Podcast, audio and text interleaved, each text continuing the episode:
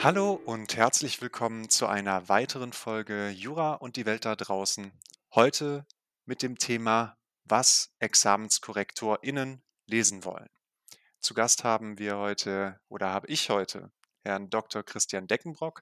Er ist akademischer Oberrat am Institut für Arbeits- und Wirtschaftsrecht und er forscht schwerpunktmäßig am anwaltlichen Berufsrecht und ja, ist wahrscheinlich auch einigen Zuhörerinnen und Zuhörern aus der Vorlesung bekannt. Hallo, Herr Dr. Deckenbrock. Ja, grüße Sie. Schön hier zu sein.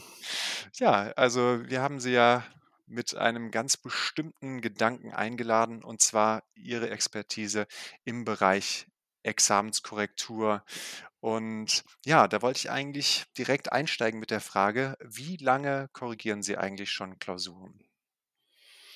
Ja, die erste Klausur war eigentlich eine Hausarbeit, die ich äh, korrigiert habe. Wahlfachhausarbeit im, im Arbeitsrecht, kann ich mich noch genau dran erinnern, ist jetzt etwa 20 Jahre her und da ist mir auch das äh, größte Missgeschick in meiner äh, Korrekturlaufbahn passiert. Ich hatte nämlich ein paar dieser Hausarbeiten äh, in der Straßenbahn liegen gelassen und äh, war dann doch sehr heilfroh, dass ich sie dann etwa eine halbe Stunde später dann nach äh, zwei, drei Telefonaten mit der Leitstelle der KVB wieder in den Händen gehalten habe. Und äh, das war mir bis heute äh, ja, eine große Lehre, dass man auf Klausuren wirklich äh, höllisch aufpassen muss, denn äh, gar nicht auszumalen, wenn die äh, dann abhanden kommen und äh, ja, äh, die Leistung dann irgendwie nicht mehr bewertet werden kann.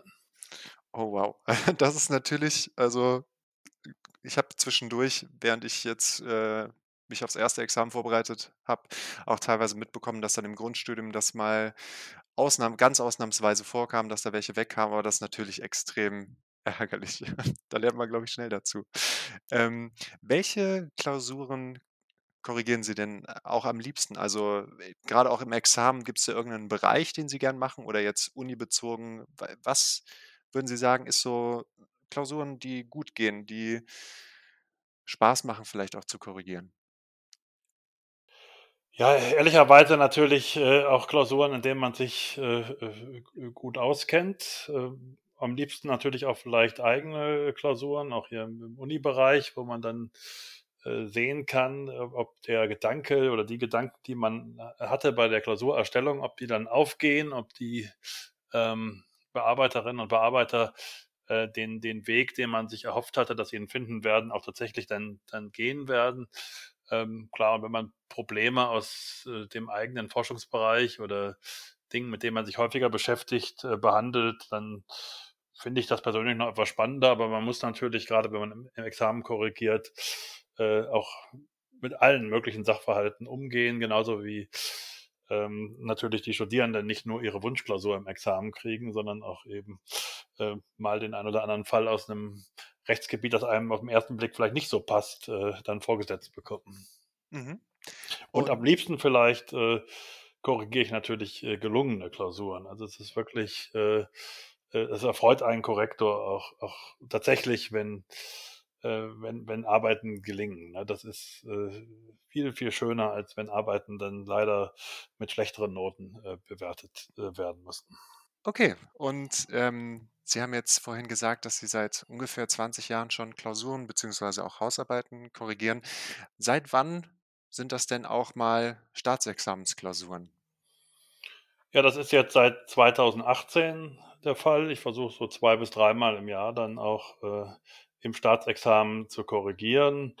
Äh, dazu kommt hier und da eine äh, mündliche Prüfung auch. Meine erste hatte ich da, glaube ich, 2019. Ja, das ist jetzt auch schon Zeitraum jetzt über knapp vier Jahre und äh, deshalb kann ich schon sagen, auch die ein oder andere Klausur dann, dann eben äh, gesehen zu haben. Das sind meistens so Stapel von etwa 25 äh, Klausuren, äh, Erstgutachten und dann noch immer etwa die gleiche Zahl äh, an, an Zweitgutachten, äh, die man dann, dann bekommt. Also dann kann man sich überlegen, ne, so zehnmal vielleicht korrigiert, etwa 50 Klausuren gesehen, kommt man so auf 500 äh, Examensklausuren bislang in, in etwa. Und hoffentlich auch sehr erfreuliche Klausuren dabei gewesen.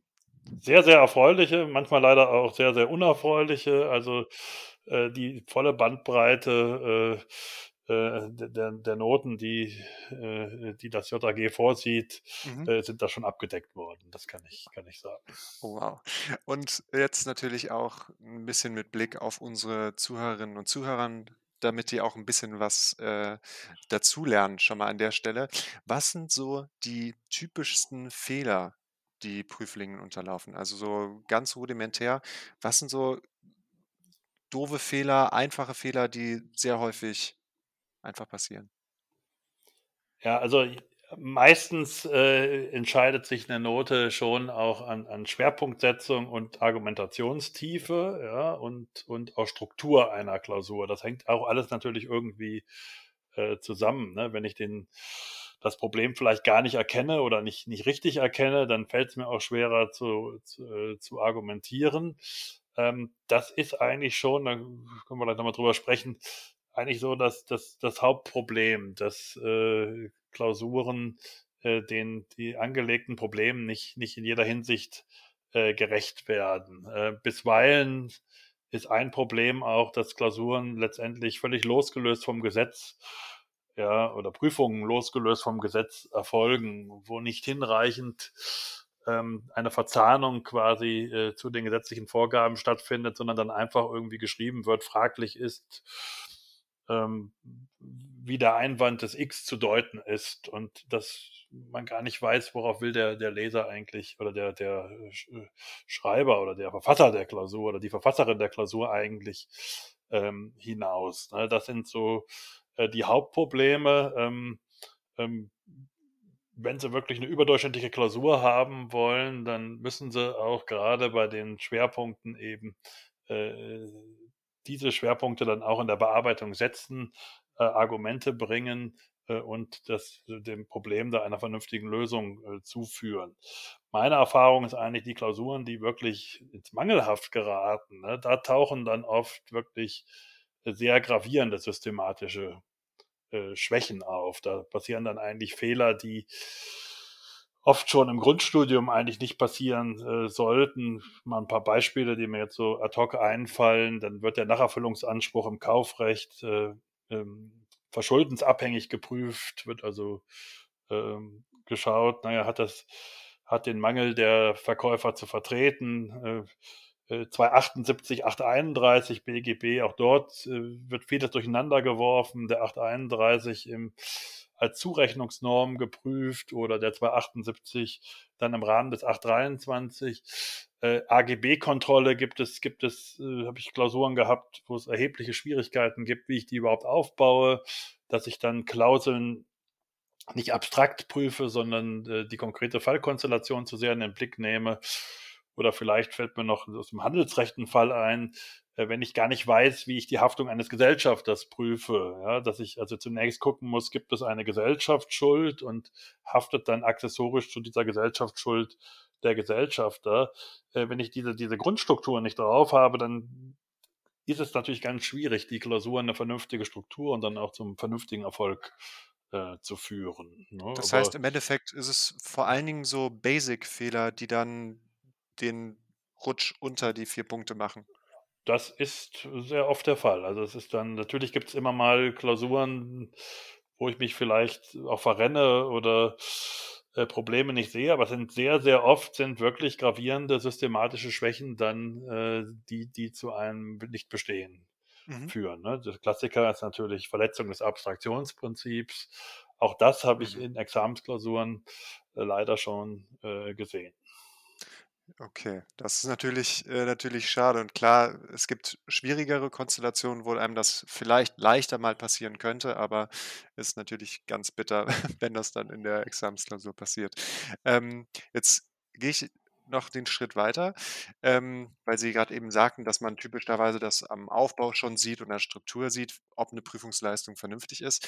Wie schnell hat man so als Korrektor einen groben Eindruck davon, wie gut die Prüfungsleistung ist? Klar, das festigt sich dann oder verändert sich vielleicht noch, aber wie schnell ist das so? Ja gut, äh, man ahnt schon oft schnell, wohin die Reise geht, ne? Es gibt Klausuren, wo der Einstieg völlig misslingt. Ja, wenn ich zum Beispiel äh, äh, 'n Kaufpreisanspruch habe ich einmal gehabt, äh, nicht aus 433(2), sondern aus 280 in Verbindung mit 249 BGB äh, eingeleitet wird, dann ist die Vermutung natürlich da, dass äh, diese Klausur jetzt äh, vielleicht nicht die, die allerbeste ähm, wird. Ähm, man, äh, wenn die ersten Probleme bearbeitet werden ne, und da fliegt einer über die Probleme hinweg, dann hat der oder die Bearbeiterin vielleicht auch generell ein Problem mit der Argumentationstiefe. Aber es ist, glaube ich, ganz wichtig, dass man niemanden zu früh abschreibt. Ne? Ich habe schon Klausuren korrigiert, die fingen wirklich sehr, sehr schwach an. Der hintere Abschnitt, manchmal war das dann auch eine völlig andere Aufgabe, wird dann aber plötzlich sehr, sehr ansprechend gelöst. Ne? Und wo man am Anfang dachte, naja, um Gottes Willen, ähm, was sind hier für Probleme? Äh, tauchen hier auf und dann nachher äh, souveräne Lösung, äh, Problem tiefgehend behandelt. Da muss man auch in der Lage sein, äh, die Schwächen am Anfang natürlich angemessen zu würdigen, aber jetzt nicht irgendwie so den, den Bearbeiter oder die Bearbeiterin dann auch zu früh abzuschreiben. Ne? Jeder hat, äh, es muss jedes Mal die Gesamtleistung bewertet werden und äh, da gibt es schon Klausuren, wo es wirklich große Höhen und, und aber auch manchmal äh, viele Tiefen gibt. Ne? Und da muss man eben dann gucken, wie, wie, was ist die angemessene Gesamtnote. Andersherum natürlich kommt das auch sehr oft vor, dass Klausuren sehr, sehr gut anfangen und sie denken, oh, das, vielleicht wird das sogar sehr gut und dann ganz hinten wird es dann doch sehr, sehr dünn ja, oder ein Problem wird gar nicht erkannt, was, was oft dann auch mit fehlerhaftem Zeitmanagement ähm, zu tun hat, dass ich dann für die letzte Aufgabe eben nicht mehr genug Zeit genommen habe. Und dann kann natürlich auch so eine Leistung, auch wenn sie dann sicherlich immer noch überdurchschnittlich bleiben wird, aber die, die absoluten Spitzennoten sind dann vielleicht dadurch verloren. Ne? Das ist also oft in Klausuren auf einem Niveau von vorne bis hinten, aber es gibt eben in beide Richtungen Fälle, ne, starker Abfall oder auch äh, sehr guter Anstieg nach hinten.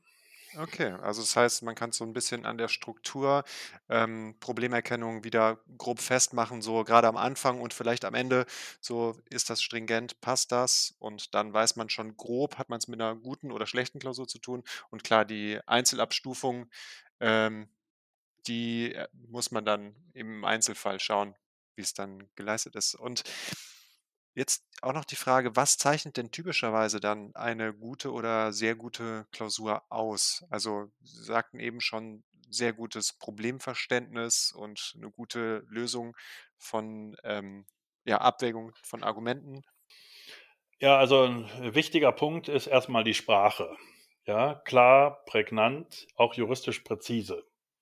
Ja, das ist also finde ich persönlich auch sehr, sehr wichtig, weil äh, es müssen eben, es muss gut argumentiert werden und es ist nicht hilfreich, wenn ich äh, Wörter verwende, die, die jetzt juristisch eben nicht so ganz äh, äh, zutreffend äh, sind. Ein zweiter Punkt, den ich vielleicht nennen würde, ist eben generell das Thema Struktur. Dem, dem Leser der Klausur, sprich mir als Korrektor, muss irgendwie klar werden, wohin die Reise äh, geht. Ich, ich erinnere immer da im ersten Semester eigentlich schon daran, dass äh, man Klausuren wirklich versuchen sollte, auch rechtsfolgenorientiert aufzubauen. Ne? Im Obersatz muss deutlich werden, was ist eigentlich die mögliche Rechtsfolge des Prüfungsteils, der nun kommt. Ja, wenn ich eine Aufrechnung prüfe, dann könnte die Forderung nach 389 BGB äh, erloschen sein.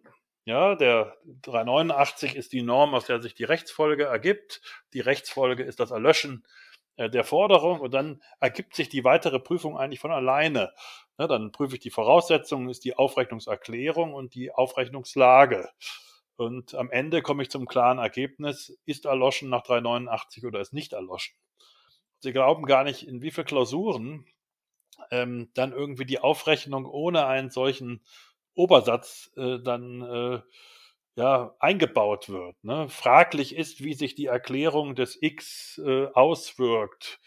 Oder äh, möglicherweise kann er aufrechnen, was auch schon falsch ist, weil die Aufrechnung ja schon erklärt ist. Und, äh, und das sind, sind in, in einer gewissen Form Basics, aber es sind äh, Dinge, die doch häufiger vorkommen, als man vielleicht denkt und die man, glaube ich, relativ einfach, wenn man sich selbstdiszipliniert auch abstellen ähm, kann. Und das Ganze führt dadurch einfach auch zu einer, zu einer besseren Klausur. Ja, und äh, auch generell, ne, Struktur. Wenn, wenn man nicht genau weiß, äh, was die Voraussetzungen einer Norm sind, dann, dann ähm, fehlt, der, fehlt der Klausurstruktur, dann finden sich oft so Absätze drin, fraglich ist. Das ist aber der, der, der Einstieg, wenn mir nichts Besseres einfällt. Äh, das hängt dann doch irgendwie, ich sag mal, in der, in der Luft. Ja? Und ähm, vielleicht noch ein ein dritter Punkt, äh, der jetzt ne, neben jetzt der, der Sprache und der, dem, dem Aufbau ist natürlich das Thema Schwerpunktsetzung. Ja, dazu gehört natürlich nicht nur ähm, es zu erkennen, was eigentlich das Problem des Falles ist, sondern es, dazu gehört vor allem auch der Mut, Unproblematisches kurz und prägnant abzuhandeln. Ne? Und gerade zu Beginn einer Klausur trauen sich viele nicht, jetzt kurz und knapp die Punkte abzuhandeln und die Klausur wirklich zügig zum Problem voranzutreiben. Das ist immer der typische Fall, da wird dann über drei Seiten der Kaufvertragsschluss äh, erörtert, obwohl im Sachverhalt drin steht, K oder V äh, haben einen Kaufvertrag geschlossen. Was ich auch letztens zum Beispiel hatte ich eine Klausur, äh, wo es um einen Sachmangel ging. Im, im Sachverhalt stand drin, äh, der, dass ein Produktionsfehler vorlag. Also es ist also völlig klar, dass der der Mangel bei Übergabe der Sache äh, gegeben war. Und dann prüfen doch sehr, sehr viele Kandidatinnen und Kandidaten den Paragraphen 476 BGB mit der Beweislastumkehr. Ja, und äh, obwohl da ganz sicher überhaupt gar kein Problem lag. Und ich habe das auch so ein bisschen darauf zurückgeführt, dass das eben quasi der, der erste Prüfungspunkt oder nach Kaufvertragsschluss der zweite Prüfungspunkt in der gesamten Klausur war.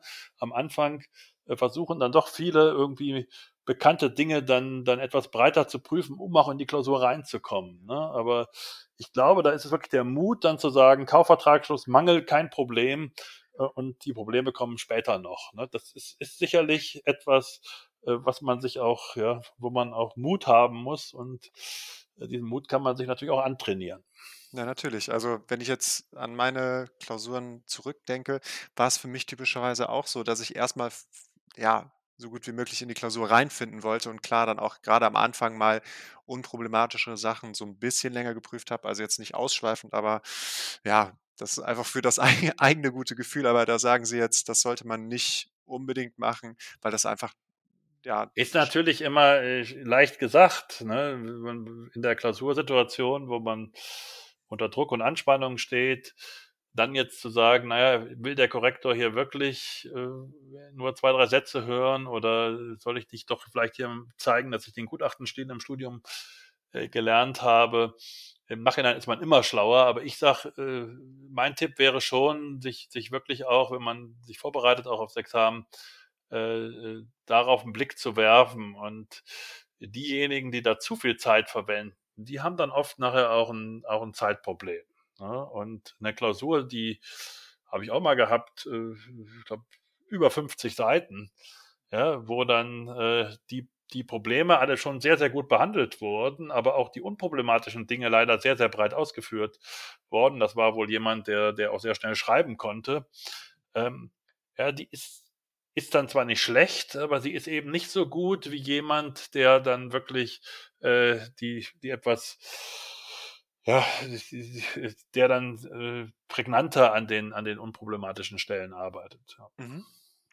Und das führt so ein bisschen auch zu der nächsten Frage: Wie hinterlässt man denn beim Korrektor jetzt abgesehen vom Inhalt einen guten Eindruck? Also, Sie hatten gerade schon gesagt, Schwerpunktsetzung jetzt mal grundsätzlich, das bringt schon was. Ähm, Sprache, juristisch präzise Sprache macht das schon. Aber was wären so grundsätzlich Punkte, auf die Sie achten, auch bei einer Klausur jetzt abgesehen vom Inhalt?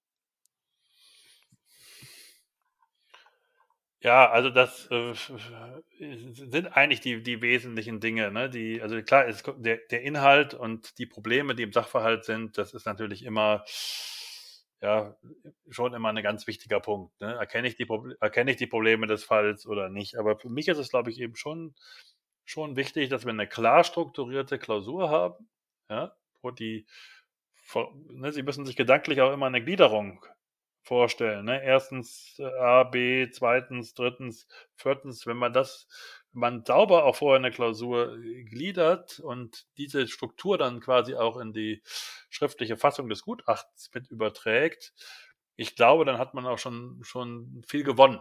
Ja, das, das ist, ist einfach, äh, ähm, ja, macht dem Leser auch einfach viel mehr Spaß dann eben, weil man irgendwie weiß, wo ist man gerade, ja, was, das zweite ist eben auch die Arbeit, Arbeit mit dem Gesetz, ja, dass man sich die Mühe macht, das Gesetz auch vielleicht mal wirklich durchzulesen und ähm, vielleicht auch noch äh, den Paragraphen davor und dahinter. Das habe ich selbst schon im ersten Semester äh, gelernt, dass man, dass man da auch mal guckt, was steht davor und dahinter. Das ist, glaube ich, auch wichtig. Und äh, es gibt zu viele Klausuren, ähm, wo dann irgendwie Lehrbuchwissen versucht wird, äh, runterzuspulen und man gar nicht das Ganze am Gesetz festmacht, ja, obwohl das ja eigentlich das ist, was sie, äh, was unser Handwerkszeug ähm, äh, ist. Ne? Und dann, dann eben natürlich Schwerpunktsetzung und vor allem auch äh, natürlich Argumentationstiefe, ja, wenn man ähm, den Sachverhalt, der, die haben eigentlich mittlerweile sehr, finden sie oft auch sehr viele Rechtsansichten. Ne? Der Käufer meint, er müsse nicht zahlen aus den und den Gründen oder der Verkäufer beruft sich auf jenes oder dieses. Ja, man, man muss nachher auch gucken, äh, die Lösung der Klausur sollte eigentlich ein Spiegelbild des Sachverhalts sein. Ne? Das bedeutet, dass der Prüfling äh, die tatsächlichen Informationen und die Äußerungen der betroffenen Personen wirklich vollständig irgendwie in der rechtlichen Lösung dann auch äh, berücksichtigen äh, sollte. Und das ist auch erstaunlich, ne, dass dann auf manche dieser Argumente dann in der Klausur überhaupt nicht eingegangen wird. Ich frage mich manchmal, woran liegt das? Liegt das daran, dass ich überhaupt keine Idee hatte, wo ich das, das unterbringe? Oder ist das so ein bisschen manchmal auch Schusseligkeit, dass ich dann den Sachverhalt dann vielleicht nicht, äh, nicht zu, zu genau ausgewertet habe? Mhm. Okay. Also, das heißt eigentlich zum ersten Struktur, Struktur, Struktur und zum anderen auch nochmal die Tiefe und Arbeit am Gesetz. Ähm, ja, und das bringt uns jetzt eigentlich schon zu meiner fast letzten Frage so. Ähm, und zwar, welche drei Tipps, wenn man jetzt auf drei Tipps das runterbrechen möchte, würden Sie unseren Zuhörerinnen und Zuhörern geben? Insbesondere jetzt für die, die jetzt bald in 'ne Examensklausur reingehen. Was sollte man beachten? Wie sollte man sich am besten anstellen, damit das Ergebnis auch so gut ist, wie es sein kann? Also vielleicht der erste Punkt, äh, den Sie natürlich vor der Klausur ähm, abarbeiten müssen. Das ist nämlich die Vorbereitung, äh, Klausuren schreiben, schreiben und schreiben. Ja, also ist jedenfalls meine persönliche ähm, äh, Meinung. Je mehr Klausuren man schreibt, desto besser ist man auch aufs Staatsexamen vorbereitet. Unser Examenskurs hier an der Uni bietet dafür wirklich ideale äh, Voraussetzungen.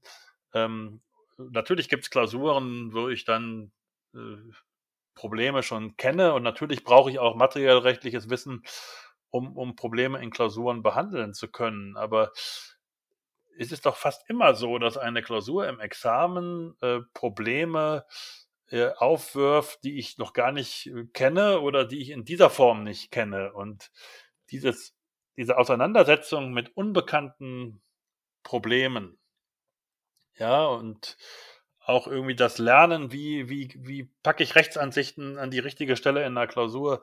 Das sind Dinge, die, die lerne ich tagtäglich, wenn ich im Klausurenkurs äh, ein oder zwei Klausuren die Woche schreibe. Das ist wirklich meine Empfehlung. Es reicht einfach nicht, irgendwelche Lösungshinweise zu lesen und dann sagt man sich, okay, das hätte ich natürlich auch gewusst oder äh, so ist das, sondern man muss, glaube ich, diese Klausuren einfach selber schreiben und dann aber auch natürlich Nachbararbeiten, sich dann wirklich die Lösung durchlesen und dann überlegen, wie hätte ich es besser machen können? Ja, warum habe ich zu dem Problem vielleicht nur zwei, drei Sätze geschrieben und in der Musterlösung tauchen da drei Seiten auf?